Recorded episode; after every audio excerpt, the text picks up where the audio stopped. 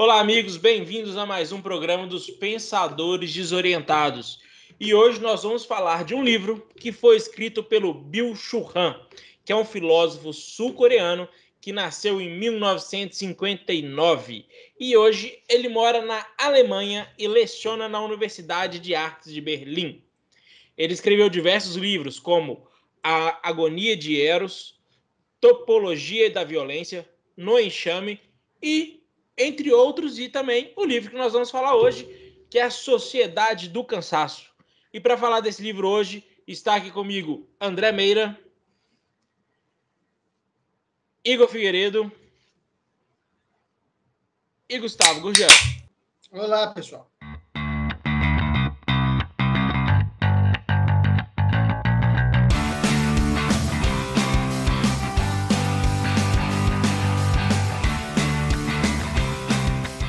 No livro A Sociedade do Cansaço, Bill Churran caracteriza a sociedade atual como um cenário patológico de distúrbios neurais, como depressão, transtorno de déficit de atenção, hiperatividade, transtorno de personalidade, burnout, entre outros.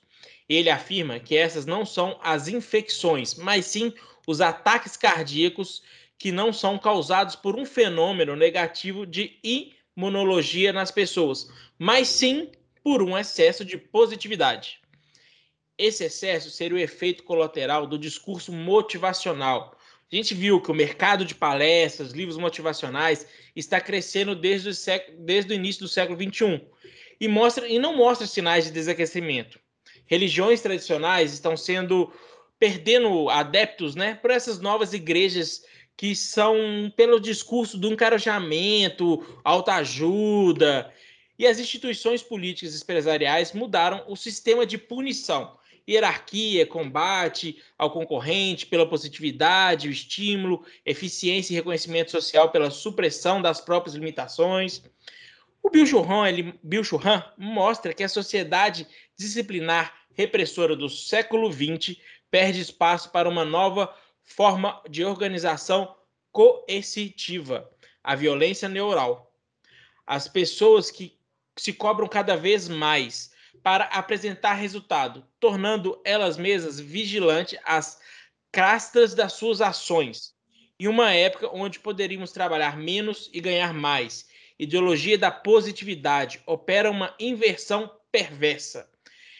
E ele fala muito dessa questão, tipo assim, de sempre do lado positivo, da positividade, e que isso a gente está perdendo um pouco essa questão e ele traz esse livro com essas questões que falando que os psicólogos, os gestores, eles não estão entendendo esse problema do século 21.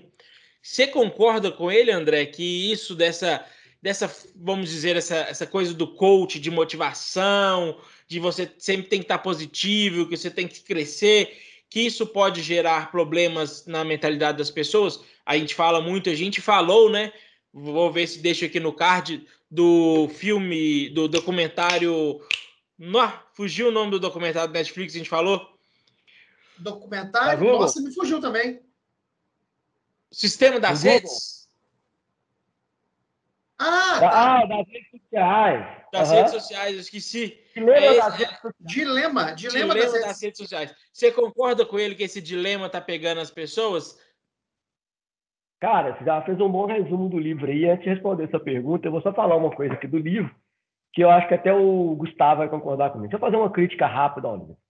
É, o livro traz uma ideia muito interessante. Quando a gente fala que ele fala da sociedade do cansaço, a maioria das pessoas que eu converso falando sobre o livro, o pessoal fala assim: nossa, mas a cara precisou escrever um livro para poder falar que a gente está na sociedade do cansaço, está todo mundo vivendo nela aqui. A gente sabe que está todo mundo cansado, não precisa de um livro para isso, não.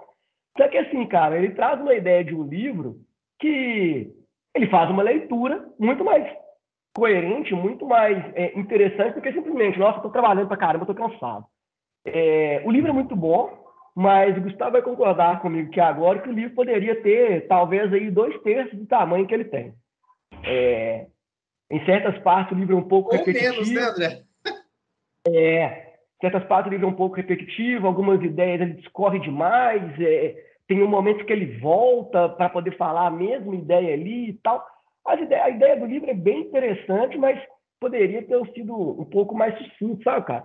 É, eu acho interessante que ele conversa com alguns autores. O Ricardo falou, eu li, por exemplo, a Sociedade Disciplinar. O Ricardo fez um bom resumo do livro ali.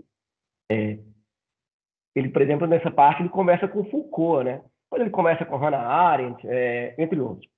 Agora, é, essa questão, Ricardo, da positividade, é, do cansaço, cara, é, eu acho que sim. A gente vive estafado, e uma das coisas que ele fala pelo é, essa mudança da sociedade, né? Que você falou aí da quando sai da sociedade disciplinar, que hoje a gente não precisa mais de uma sociedade disciplinar, justamente porque o sujeito ele se cobra de uma forma que ele não precisa mais que ninguém, um terceiro, cobre a ele. Você não precisa que um Estado cobre ele, ou você não precisa que a empresa cobre ele. Porque o cara entra num excesso de autocobrança, de auto-escravização, chega a usar um termo mais ou menos assim, é, justamente por esse excesso de positividade. E esse excesso de positividade, ele começa com a gente muito cedo. É, quando a gente está no colégio, ali, 15 anos, né, a gente começa a ter uma pressão, que começa uma pressão externa, que depois a gente se autopressiona para entrar para a faculdade. Para entrar para a faculdade, o cara de 15, 16 anos de idade, ele tem que escolher uma profissão que, em tese, ele vai fazer para a vida inteira. Como que uma pessoa com 15 anos, vocês lembram quando vocês tinham 15 anos, cara? Vocês queriam escolher uma profissão para a vida, vocês queriam balada, queriam festa. Quantas pessoas que têm a capacidade de realmente escolher com 15 anos o que, é que vai fazer? Né? É, então, cara com 15 anos tem que escolher uma faculdade. Aos 17, 18, 19, o cara tem que fazer um vestibular. E vem aquela cobrança ali para ele poder entrar no vestibular, entrar para a faculdade. Quando entra para a faculdade, o cara tem a cobrança para poder tirar boas notas, arrumar um estágio, né? tentar sair da faculdade e, neste meio ou depois, arrumar um emprego. E arrumar um emprego, pós-graduação, mestrado e por aí vai. É, às vezes a gente vê, por exemplo, o pessoal falando, quando comenta sobre ter filhos, né? É, sempre você vê a pessoa falando assim, poxa, agora não é hora. Aí a pessoa vai lá e forma. Aí ela entra para pós-graduação, mestrado, poxa, agora não é hora. Aí a pessoa arruma um emprego, tá ganhando X, cara, agora ainda não é hora, não estou ganhando o que eu quero. E vira um ciclo. Um ciclo sem fim. Então, Ricardo, respondendo aí a sua pergunta e passando a palavra para frente para a gente poder discutir um pouquinho mais sobre o livro, sim, a gente está no ciclo de positividade, de autocobrança, concordo com Byung-Chul Han, e que é perigoso. É, o livro dele, eu acho que ele deixa claro algumas ideias ali, alguns estudos, e realmente eu acho perigoso. Esse sistema de autocobrança que a gente está, é, ele é, ele vem do externo, mas que a gente aceita e realmente pode levar muita gente aí, tem levado, a gente vê muita gente sofrendo. É, você falou, por exemplo, é, das redes sociais, né? Como que esse excesso de positividade, por exemplo, em redes sociais, é, alguma pessoa coloca lá assim, a pessoa que é paga para trabalhar para a rede social, acorda, foto na academia, e aí, gente, tem que malhar, não sei o que, não sei o que, não sei o que. E você aí que não tem tempo para poder fazer isso, se sente o quê? Um lixo porque o outro coloca na sua cabeça que você tem que fazer uma coisa que muitas vezes você consegue, não consegue.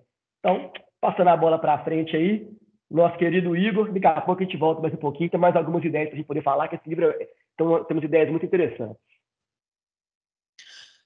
Bom, e é legal do livro, né, que assim, às vezes quem está aí nos, nos assistir pensa, ah, mas o, a, a positividade não seria algo legal? né? As pessoas não têm que buscar mesmo ser positivas, ter uma cabeça para frente, porque se ficar negativa, é, pensando coisas ruins, energia vai trazer, mas a questão não é essa.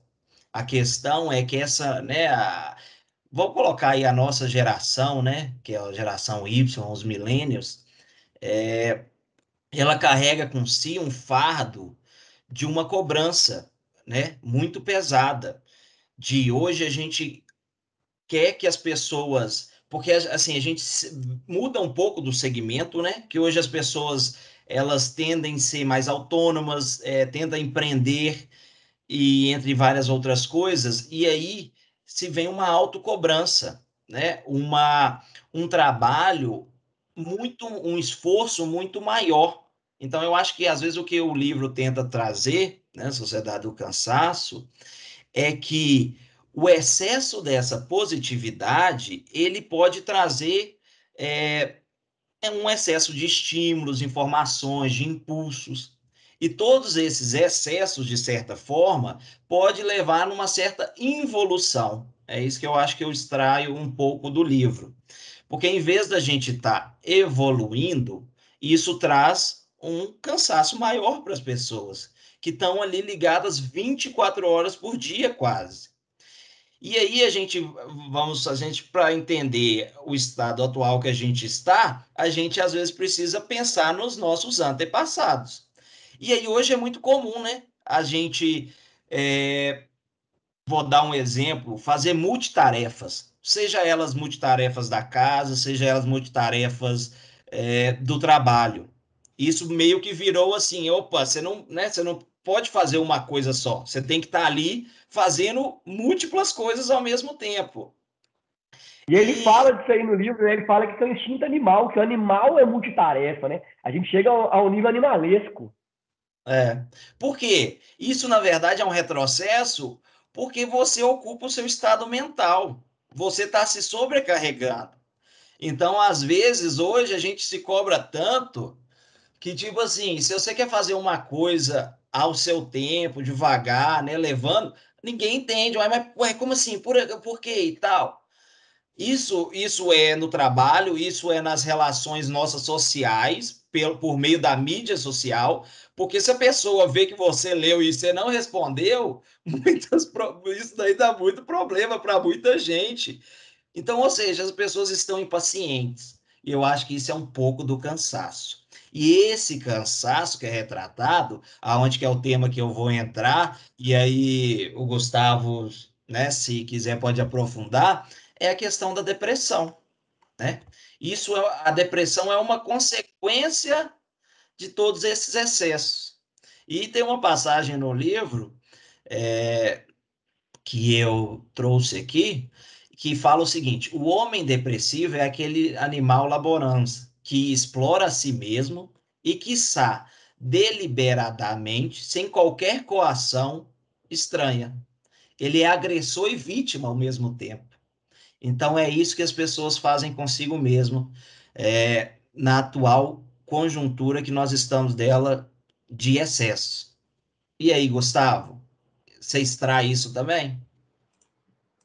Ô Igor, eu achei muito interessante quando você comentou sobre involução. Eu acho que é uma das sínteses dessa obra de Bicho sim, tá? É, porque é apresentado um, um, um mundo em que as pessoas estão constantemente com a atenção à flor da pele, sendo demandadas o tempo todo para serem multitarefas, você falou essa palavra, né? Isso realmente é tratado no livro. E está sempre se trabalhando, sempre se acorda-se cedo, trabalha-se, dorme, prepara-se, qualifica-se o corpo para correr atrás de um objetivo que ele nunca é conquistado. Porque a meta está sempre à frente daquilo que se conquista, né? Está é, sempre ainda a ser alcançado. E isso vai produzir um esgotamento psicológico, né? O André comentou um pouco sobre isso. Né? A psique ela fica esgotada, porque ela não tem um momento de relaxamento em função de uma conquista de objetivo, porque o objetivo está sempre a ser alcançado, né? Agora, eu volto no André, porque o André falou exatamente sobre questão de meta, né? É, e comentou sobre o excesso de cobrança que a gente já vem recebendo desde a primeira infância. A escola já impõe essa cobrança e já nos coloca uma realidade que vai ser o, o mundo que nós enfrentaremos no futuro, que é um mundo de competição, um mundo cruel, um mundo onde não se aplica o amor de família, o amor de pai, a complacência, a flexibilidade de um lar, o mundo é cruel, é isso que é estabelecido na cabeça das crianças também, né? E a gente é preparado para competir desde a pré-escola. O André falou isso. E, e para ilustrar isso que o André falou, eu vou pegar aqui uma citação do livro. O livro, pessoal que nos assiste, é esse aqui, ó. Está dando reflexo muito aí, Ricardo? Acho que não, né? Não, dá para ver legal. Tá beleza, né? Então, para ilustrar isso que o André falou, a gente recupera aqui o livro, na sua página 85, onde ele diz, Bicho Juan diz, o sentimento de, ser alcançar, de ter alcançado uma meta não é evitado deliberadamente. Ao contrário, o sentimento de ter alcançado uma meta definitiva jamais se instaura. Tá vendo? Ela é inalcançável. Não é que o sujeito narcisista não queira chegar a alcançar a meta. Ao contrário, não é capaz de chegar a uma conclusão. A coação de desempenho força-o a produzir cada vez mais. E assim jamais alcança um ponto de repouso e de gratificação. Vive constantemente num sentimento de carência e de culpa. É exatamente isso que o André relatou, né? E para avançar na discussão, eu vou pegar a parte da multitarefa. Né? A gente tem também no livro, mais uma vez, duas citações muito interessantes, que fala desse homem multitarefa que, na verdade, nunca entra em repouso, né? que é um animal, que um animal, né, ele faz uma comparação com o mundo animal, um animal ocupado no, exer no exercício da sua mastigação, da sua comida, tende se ocupar ao mesmo tempo também com outras atividades. Deve cuidar para que, ao comer, ele próprio não seja comido. Ao mesmo tempo, tem de vigiar sua prole, manter o olho no seu parceiro. A vida selvagem é isso, Bichurran diz no livro, né? E por isso ele não é capaz de se aprofundar no mundo contemplativo. Que nem o comer, na verdade, seria essa situação. O animal não pode mergulhar numa contemplatividade por causa dessa situação natural dele de ter que ficar em vigília. E isso está sendo colocado para nós. Uma realidade muito semelhante a essa do mundo animal está sendo imposta para a raça humana, que Bichurran entende que precisa desenvolver a capacidade contemplativa. E, para encerrar, ele faz uma citação de Nietzsche, na página 37, onde ele diz: Por falta de repouso, nossa civilização caminha para uma nova barbárie. Em uma outra época, os ativos, isto é, os inquietos, nunca valeram tanto. Assim, pertence às correções necessárias a serem tomadas quanto ao caráter da humanidade fortalecer em grande medida o elemento contemplativo. Eu não sei se você concorda, Ricardo, mas esse encerramento nessa citação de Nietzsche, ele está exatamente pedindo para que a humanidade pare pare, produza a contemplatividade que é natural da raça humana, em função das suas capacidades de abstração, e abra mão dessa imposição externa do mundo selvagem, que não seria a nossa realidade. Não sei se você concorda com essa leitura. Concordo, né? É, o mundo selvagem é praticamente aquele trabalho enquanto eles dormem, né? Então, ou seja, enquanto eles estão dormindo, você tem que ficar de olho, correndo atrás. É, eu acho que esse livro do Bill ele traz, ele tenta falar um pouco mais do que está acontecendo hoje. Mas eu gostei muito da reflexão do André, mostrando que isso acontece há muito tempo, né? É, a questão do, da vida acadêmica, por exemplo, é uma das coisas que, que a gente são poucos e que sabem que vão que, que querem fazer, né? E nem sempre sabem muito bem o que querem fazer. É, eu posso dar o meu exemplo. Eu formei, a gente formou, né? Formamos juntos formei em Relações Internacionais e eu quis fazer Relações Internacionais por ter participado da, da Mini ONU, que é uma simulação da, das organizações internacionais que é oferecida por uma faculdade aqui em Belo Horizonte. E foi onde eu decidi.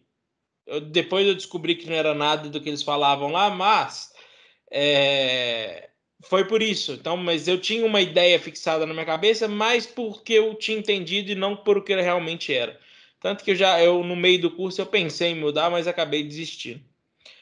Mas eu vejo muito que ele fala isso hoje, questão puxando um pouco do dilema das redes, que eu lembrei agora o nome do comentário da Netflix. É, eu acho que é muito isso, sabe? Hoje a gente nas redes sociais, é, eu acho que é o principal onde difunde mais essa visão de que você tem que estar sempre positivo, sempre alerta, sempre fazendo sempre o, as redes sociais elas não mostram o, uma as pessoas não mostram seus momentos tristes, só seus momentos felizes. E você acha, acaba achando que todos os momentos são felizes. E você, por ter um momento triste, você se cobra por isso. você se cobra, assim, mas as pessoas que eu gosto e que eu sigo não têm isso. Não é que elas não têm isso, elas só não preferem não mostrar isso. As redes sociais estão fazendo umas coisas com a gente que eu vi até outro dia. Eu estava vendo um humorista, um humorista aqui de Belo Horizonte, chama Paulo Araújo. De verdade, ele é de Divinópolis. Não sei se alguém aqui conhece ele, muito bom. Conheci ele pessoalmente por causa do estúdio, uma muito simpático, gente boa. Ele mostrando a questão de falando, né? É, ele não ele não falou essas frases, ele só mostrou que tipo assim ele abateu 50 mil seguidores no Instagram e o pessoal falando que era pouco. Ele falou assim, gente, vocês sabem que, que são 50 mil seguidores? Aí ele postou uma foto do que, que seria 50 mil pessoas. É muita gente. E hoje a gente se assusta achando que os números têm que ser astronômicos. Aí eu não lembro quem que eu vi falando que se você fala para 30 pessoas, você está falando para uma sala de aula. Você fala para 300 pessoas, você está falando para o pessoal que faz uma peça de teatro e às vezes custa encher 300 pessoas. E já são muitas pessoas. Então, é, as redes sociais, e eu acho que o Bicho Juan trata isso muito bem, vem trazendo essa dicotomia que você tem que ser alegre sempre, feliz sempre, e não é por aí. É, o que a gente mais vê hoje, inclusive com função da pandemia, é a síndrome de burnout, que é uma coisa que tá todo mundo, muitas pessoas tendo, que é o excesso de trabalho. É o excesso de trabalho não só para você. Se você trabalha, às vezes você trabalha com uma, você tem uma empresa. Você não se sente só você tem que trabalhar para a empresa. Você tem que fazer vídeo para o Instagram, você tem que fazer não sei o que para o YouTube, você tem que aparecer em tal foto, você tem que bater uma foto assim, assim, assada. Aí você está trabalhando, já está olhando para o lado aqui, dá uma paisagem, o seu cérebro não para. E com isso você acaba pirando. Tem um staff mental, você não consegue. Ô, Ricardo, eu, eu queria até te usar como exemplo já passando um pouco para frente, porque eu acho que ele retrata, porque na, na sociedade antiga era um meio meio que disciplinar, né? Então você estava ali trabalhando. Hoje é, a gente vive tipo numa sociedade que é mais é, né, meritocracia por desempenho.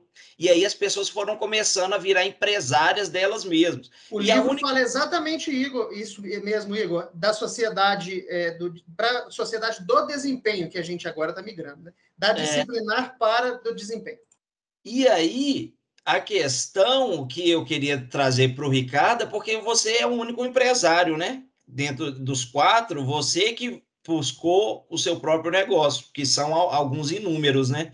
E isso acaba que você virou seu chefe, então a cobrança é para você mesmo. Você não deve ter descanso, você não tem férias, você não tem final de semana. E o que que gera isso, né? Então você, eu acho que dentro de, né, de, do programa de hoje é uma das pessoas que pode até testemunhar muito mais essa sociedade do cansaço, porque você vive nela é, né, diariamente vive sob a necessidade do desempenho, né? Sim. É, é, eu tava, quando eu tava falando um pouquinho, eu tava pensando muito em mim também, né? Porque é exatamente isso. Você quer estar em todos os lugares, fazendo tudo, você pensa em tudo. A gente hoje não, pelo menos eu, acaba que eu não, não descansa, não dorme. Não tem final de semana. É, às vezes o sair da sua rotina quebra muita coisa. E essa, isso é muito complicado até mesmo é, amizades, né? A gente acaba, a gente acaba que, que, por mais que eu esteja nessa situação, acabou que teve uma pandemia no meio do caminho. Mas antes da pandemia eu já encontrar amigo, o que, que era isso? Ter final de semana, é, já não sabia o que, que era. Isso é, é ruim. Eu, esse livro eu li porque eu estava gravando, tá vendo? Eu estava trabalhando, gravando um, um vídeo para o YouTube filmando, né, um professor de filosofia que chama Lucas Rocha. Participou aqui com a gente de um programa. E ele estava falando desse livro.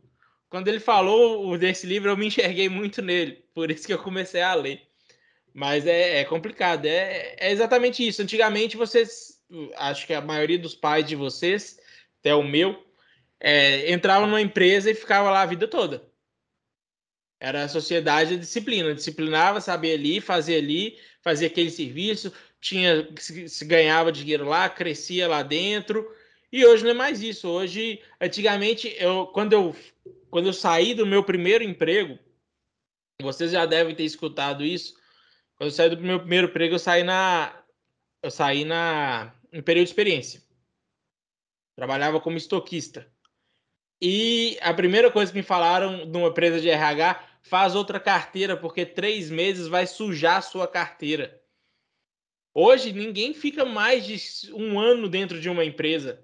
Hoje a rotatividade é muito grande. Antes, quando a gente começou a entrar no mercado de trabalho, se você saía com menos de um ano, você era melhor você trocar a carteira porque aquilo manchava o seu, seu, a sua, seu histórico profissional. Até isso então, a pandemia quebrou, né? É um paradigma exatamente. que ela quebrou. Então é complicado. Eu até estava brincando hoje com o André falou que estava de plantão. Eu falei, ah, eu não sei nem o que é final de semana. Não foi, André? Antes de começar a gravação. Vou deixar ele falar um é. pouquinho também. É, é, ô, Ricardo, inclusive você falou aí o é, trabalho enquanto eles dormem, né? Um, você, você citou um convidado nosso aí, Lucas, agora eu vou citar outro que estava conversando com um, um Rafão, foi nosso convidado no nosso, nosso programa sobre é, o Afeganistão, né? Outro dia, um comentário no LinkedIn, que é uma rede social para trabalho, né? Mais uma rede social focada para trabalho. E alguém falou um, um trabalho enquanto eles dormem e tal, e ele falou, tudo bem, é, trabalho enquanto eles dormem, mas eu estou em referência aos japoneses, né? Quando os japoneses estão dormindo, eu vou trabalhando aqui, né? pegando essa aí do curso. Então a gente pode nessa. É, a, a, pegada que o Bill fala também, ele não fala só da questão do trabalho, né? Ele fala que é o tempo inteiro. O Igor tá ali com dois meninos, duas crianças, tá gravando com a gente aqui, mas pouco antes da gravação estava tomando conta dos meninos ali, resolvendo ligação, quer ser um bom, quer render emprego, quer render dentro de casa com o pai, quer render como marido. Então, assim, é, esse tipo de, de autocobrança, que é o que o Juan fala, né? É, é, o tempo inteiro, cara. A gente, se cobra o tempo inteiro. E voltando nessa autocobrança, voltando ao que eu falei na minha primeira fala, e o que o Gustavo falou, o Ricardo também falou, desse ciclo que parece que não acaba, é, esse quadro que está aqui na tela, esse quadro aqui é interessante para poder a gente pensar o que, que a gente faz. É, chama o Tonel das Daneides, o quadro. Não vou contar a história do Tonel das Daneides, porque a história do Tonel das Daneides não tem a ver com a colocação aqui. Mas a imagem fala por si só. As mulheres estão ali enchendo um, um, vaso, né, um recipiente, enchendo o vaso, e a água vazando o tempo inteiro. Elas colocam mais água, a água vaza. Elas colocam mais água, a água vaza. Que é o que a gente vem fazendo com a nossa vida o tempo inteiro. A gente vem colocando, traz uma coisa para a nossa vida, coloca ali, isso vaza. Parece que é, não, não, tem um recipiente que caiba para a gente na sociedade de hoje. Talvez é, falte para nós, né, como pessoas, como indivíduos, a capacidade de descobrir por que, que tudo na nossa vida a gente está deixando vazar esse vaso da nocha vida e fica vazando o tempo todo. A gente tentar descobrir é, para cada um, né, como sanar esse problema, que muitas vezes o problema não é simplesmente a gente pegar coisas e, ir colocando dentro aí do nosso tonel, dentro da nossa vida, mas como que a gente, tá, o que, que a gente está fazendo com o que a gente está trazendo para a nossa vida e como que a gente está trabalhando isso. Se a gente está deixando vazar, se a gente está retendo, e se realmente o que a gente vem trazendo, a gente tem que reter. É, vocês falaram aí, por exemplo, da troca né, da autoridade, que, né, do, que é o que o Foucault fala, existe uma, uma teoria que é o viés da autoridade. O viés da autoridade, o que, que é? Você, a gente tem o costume de pegar uma pessoa que é influente numa determinada área e escutar essa autoridade trazer para a gente. Né? Por exemplo, você está com uma dor de cabeça, você procura um médico. O médico é a autoridade que vai te falar o que, você vai fazer para poder curar a sua dor de cabeça. O que, que a gente tem na, na rede, no, nos dias de hoje é isso que vocês falaram agora, por exemplo, as redes sociais. Quem que são as autoridades que a gente coloca na nossa vida hoje em dia? O Zé Ninguém que montou uma rede social e é famoso porque nada. Porque o cara simplesmente tem uma rede social lá e fala alguma coisa legal de vez em quando, ou que parece ser legal, se torna uma autoridade para a gente, a gente começa a trazer a ideia daquele cara como uma autoridade, talvez em nada, um coach que o Ricardo falou, por exemplo, a gente vai trazendo aquilo ali e colocando dentro das nossas perspectivas, mas aquilo não é nosso de verdade. Aquilo é alguém que está trazendo para a gente, a gente coloca, enche e deixa aquilo vazar. E não fica para a gente de verdade, não fica retido de verdade. E a gente está vazando o tempo inteiro, até chegar no que vocês falaram aí, por exemplo, né? Até o cara surtar e ter um burnout, porque ele traz, traz, traz coisa para a vida dele, faz, faz, faz, faz, e nunca chega a lugar nenhum.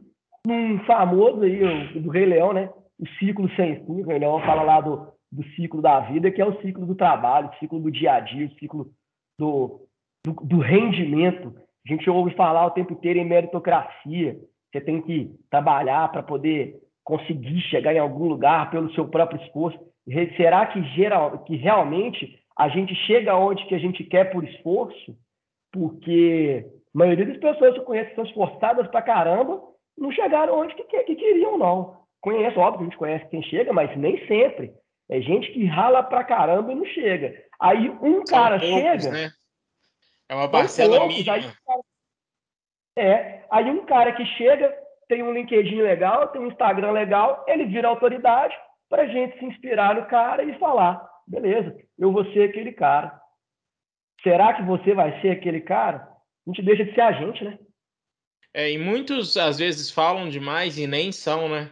Quantas pessoas a gente vê falando que vem vender cursos de como ser e como fazer e nunca conquistaram nada, mas estão ali vendendo o curso daquilo e às vezes estão ficando milionárias com isso, em vez, mas o que elas deviam ensinar não era como fazer isso e aquilo, e sim como enganar bobo vendendo curso.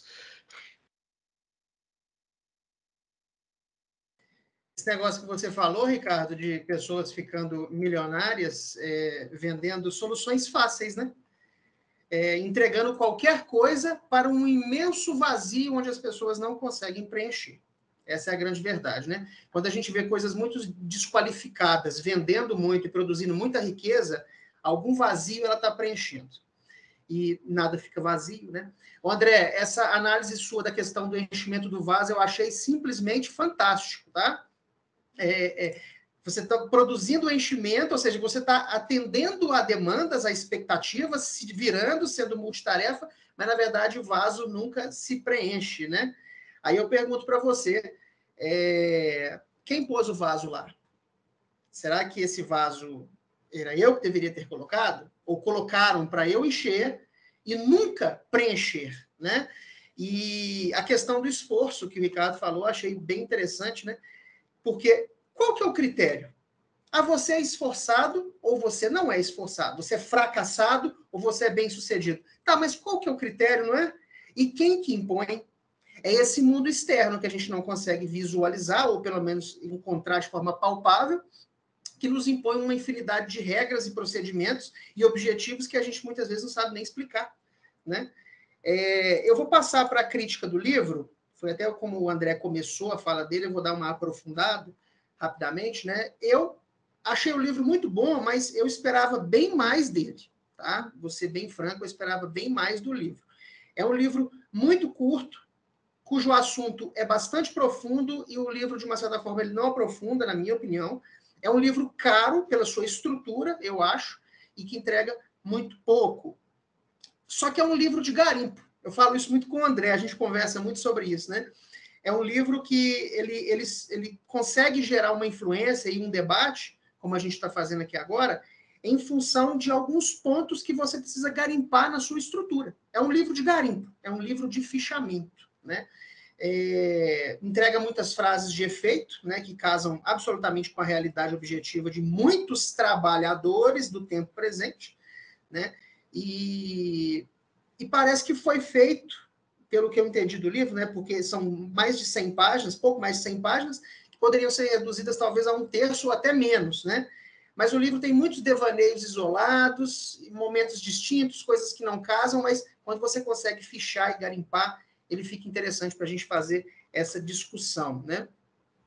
E para finalizar a minha, a minha fala de hoje aqui, eu vou voltar na questão do documentário que o Ricardo comentou, das que a gente conversou sobre ele, né, é, que é o, o, dilema das redes, volto mais uma vez no livro, porque lá na sua página 91 parece que ele está fazendo uma leitura das consequências daquele mundo que a gente viu naquele documentário. Acompanha comigo aqui, ó. Também os novos meios de comunicação e as técnicas de comunicação estão destruindo cada vez mais a relação com o outro. O mundo digital é pobre em alteridade e em sua resistência. Nos círculos virtuais, o eu pode mover-se praticamente desprovido do princípio da realidade, princípio da realidade entre aspas, que seria um princípio do outro e da resistência. Ali, o eu encontra-se, sobretudo, consigo mesmo.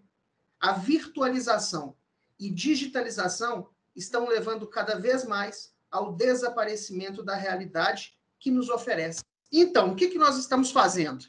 A gente está abrindo mão do relacionamento interpessoal, que é aquele físico, do toque, do olhar, do som, do cheiro, em função de um mundo virtualizado. E isso está abolindo a ideia de alteridade, que é o que nos oferece resistência, que produz o contraditório e que amadurece a inteligência das pessoas. Só queria encerrar com esse ponto, porque o livro, mesmo sendo pequeno, eu critiquei ele por isso, porque eu acho que é um tema muito complexo, poderia ter sido mais aprofundado. Uma vez garimpado e fichado, né, André, igual a gente faz, a gente consegue fazer uma infinidade de leituras. É, é, é ele é pequeno, mas interessante também você ler nele o No Enxame, que também é do Bill Churran, que traz um pouquinho disso, né? Então, gente, esse é um pouquinho do livro A Sociedade do Cansaço. É, se você tiver interesse de ler, ele está disponível na Amazon, tanto em físico, como o Gustavo está mostrando, como em Kindle, como o André e eu compramos. É... Então, muito obrigado a todos que assistiram esse vídeo até agora. E a gente falando de empreendedorismo, que o Igor falou, a gente não pode deixar de citar os nossos patrocinadores, que é a Bandeirantes Imóveis e a Swift Câmbio Inteligente. Então, procure eles aí na internet, que você vai achar eles para a gente poder e siga eles lá no Instagram, LinkedIn, o que eles tiverem. Oi, Ricardo, e falando aí nos nossos patrocinadores, né? A gente está falando aqui da Sociedade do Cansaço. Para quem estiver procurando aí um lugarzinho para poder descansar, procure aí o nosso parceiro, Bandeirantes Imóveis, que vai ter lá um imóvel, um sítio, alguma coisa. A gente está precisando descansar, a gente está precisando, como o Milton Ram falar aí, falou, um momento de reflexão, um momento de descanso. Procura lá Bandeirantes Imóveis. Tem gente, valeu, até mais, um abraço. Cara, Bom, galera, abraço. Valeu.